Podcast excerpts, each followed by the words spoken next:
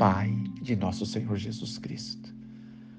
Meu Pai, nosso Pai, queremos te louvar em tua essência bendita e eterna e rogar a ti mais uma vez a unção maestra do teu Espírito, Senhor.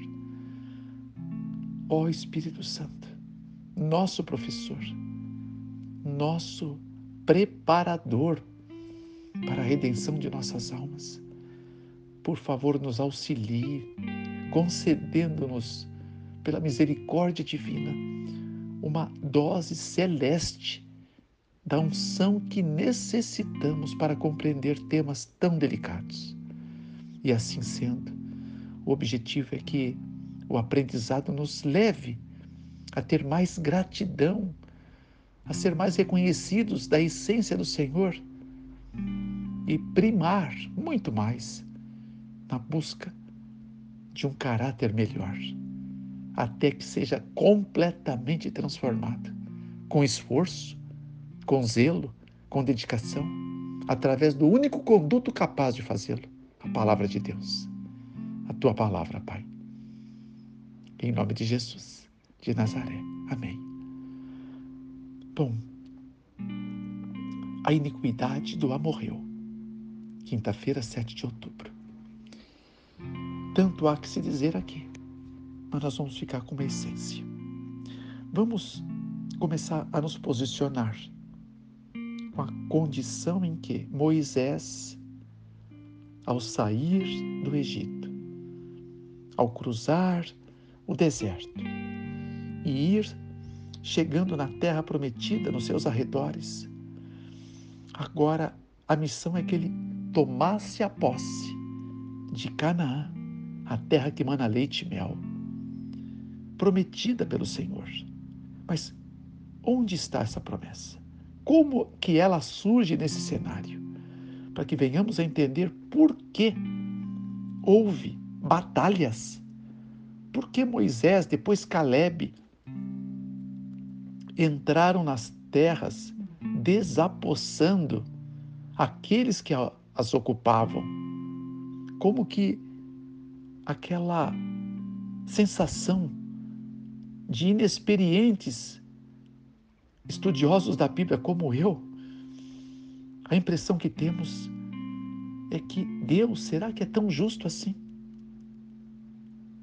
Será que Deus, ao permitir que o povo que ele escolheu a dedo para apresentar o seu caráter, reivindicá-lo e levar ao mundo quem é o Deus criador e absoluto de todas as coisas, o Deus que traz a liberdade e ao mesmo tempo condena. Então nós precisamos relembrar algumas coisas importantes. Primeiro, Gênesis 12, 1 a 3, quando Deus aparece a Moisés, desculpe, a Abraão, e ali faz um, uma proposta que se ele deixasse a sua terra, a casa do seu pai, a sua parentela, para um lugar que ele iria lhe mostrar, ia fazer com ele uma aliança.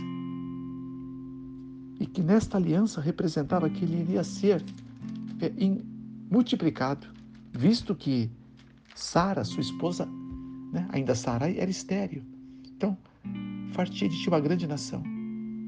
Abençoarei você, engrandecerei o teu nome e você será uma bênção. Abençoarei os que te abençoar, amaldiçoarei os que te abençoar, e em ti serão benditas todas as famílias da terra. Então, Abrão, na aliança, agora ele iria abençoar todas as nações da terra. Todas, sem exceção. Verso 4: Abraão aceitou e foi para o lugar que Deus apontou. Agora, vamos entender que em Gênesis, ainda 13, verso 2, Abraão, sem entrar em detalhes maiores, como eu gostaria, era um homem muito rico, rico em gado, em prata e em ouro. Ele era o homem mais próspero da face da terra. A seguir vinha o seu, o seu sobrinho Ló. E por terem fortunas que eram difíceis de ser administradas conjuntamente, Abraão, percebendo isso, um homem, um ancião experiente, ele propôs que Ló escolhesse um lado para ele ir, para que pudessem continuar prosperando sobre o selo da bênção de Deus. O Deus é o Deus da verdadeira prosperidade, a vida abundante, não de recursos financeiros. Isto aqui é um acréscimo, mas abundante de tudo que é bom, de tudo que vem do alto, descendo do Pai das luzes, em quem não há sombra nem mudança de variação. Tiago 17. Então a abundância de Deus é a abundância de saúde, abundância de paz, abundância de esperança, abundância de fé, de amor, de alegria, de graça e abundante do caráter de Deus para, uma vez reivindicado, apresentá-lo ao mundo. Bom, Abraão tinha tudo isto, certo? E 24, verso 1 diz que em tudo Abraão era abençoado, assim como um homem de Deus. Agora, dos versos 12 em diante, né, é, habitou Abraão na terra de Canaã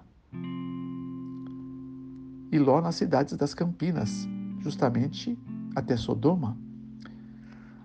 Aqui diz no verso 14 que Abraão, depois de se apartar de Ló, ele levanta agora os seus olhos, né?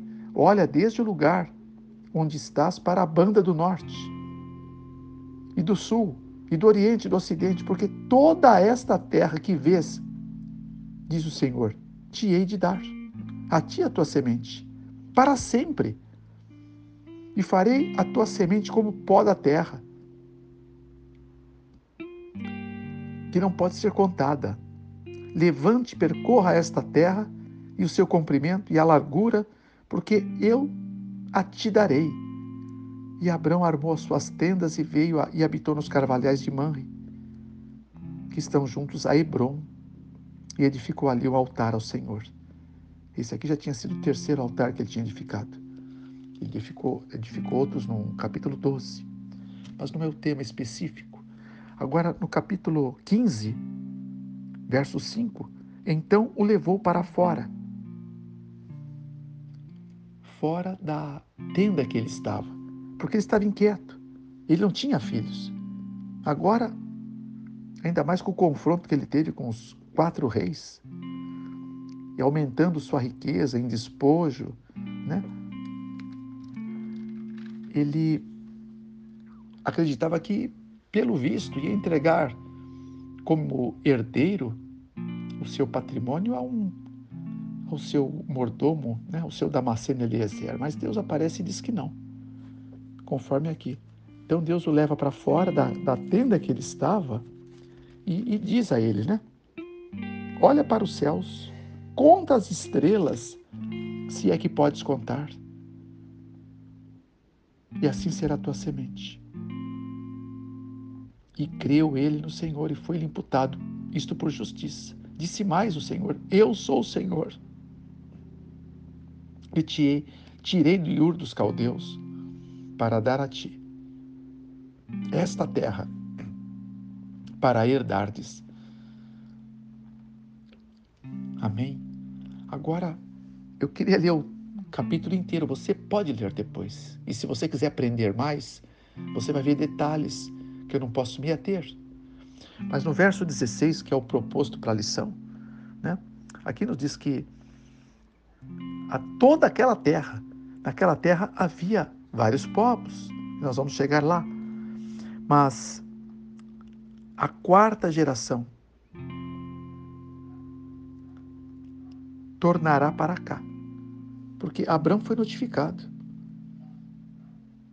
que essa geração seria peregrina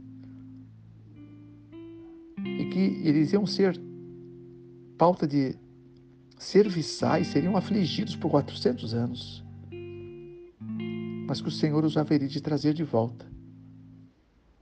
E quando eles chegassem, né, o Senhor iria lhes entregar o que de devido fosse. Mas isso por que 400 anos? Porque a geração, né, essa, essa quarta geração, para cá tornará, porque a medida da injustiça dos amorreus não está ainda cheia. Ou seja, tempo de misericórdia 400 anos. Não só para os amorreus. Naquele mesmo dia, fez o Senhor um concerto com Abraão, dizendo: A tua semente tenho dado esta terra. Que terra? Desde o rio do Egito,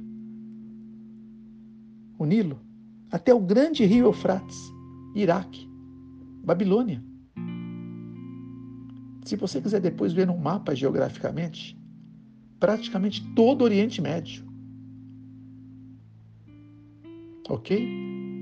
Então, norte da África, subindo pela região de Gaza, dos filisteus, onde está toda a terra de Israel, e indo até a região árabe e Iraque e aquelas Arábias chegando na famosa Babilônia. Lá habitavam os queneus,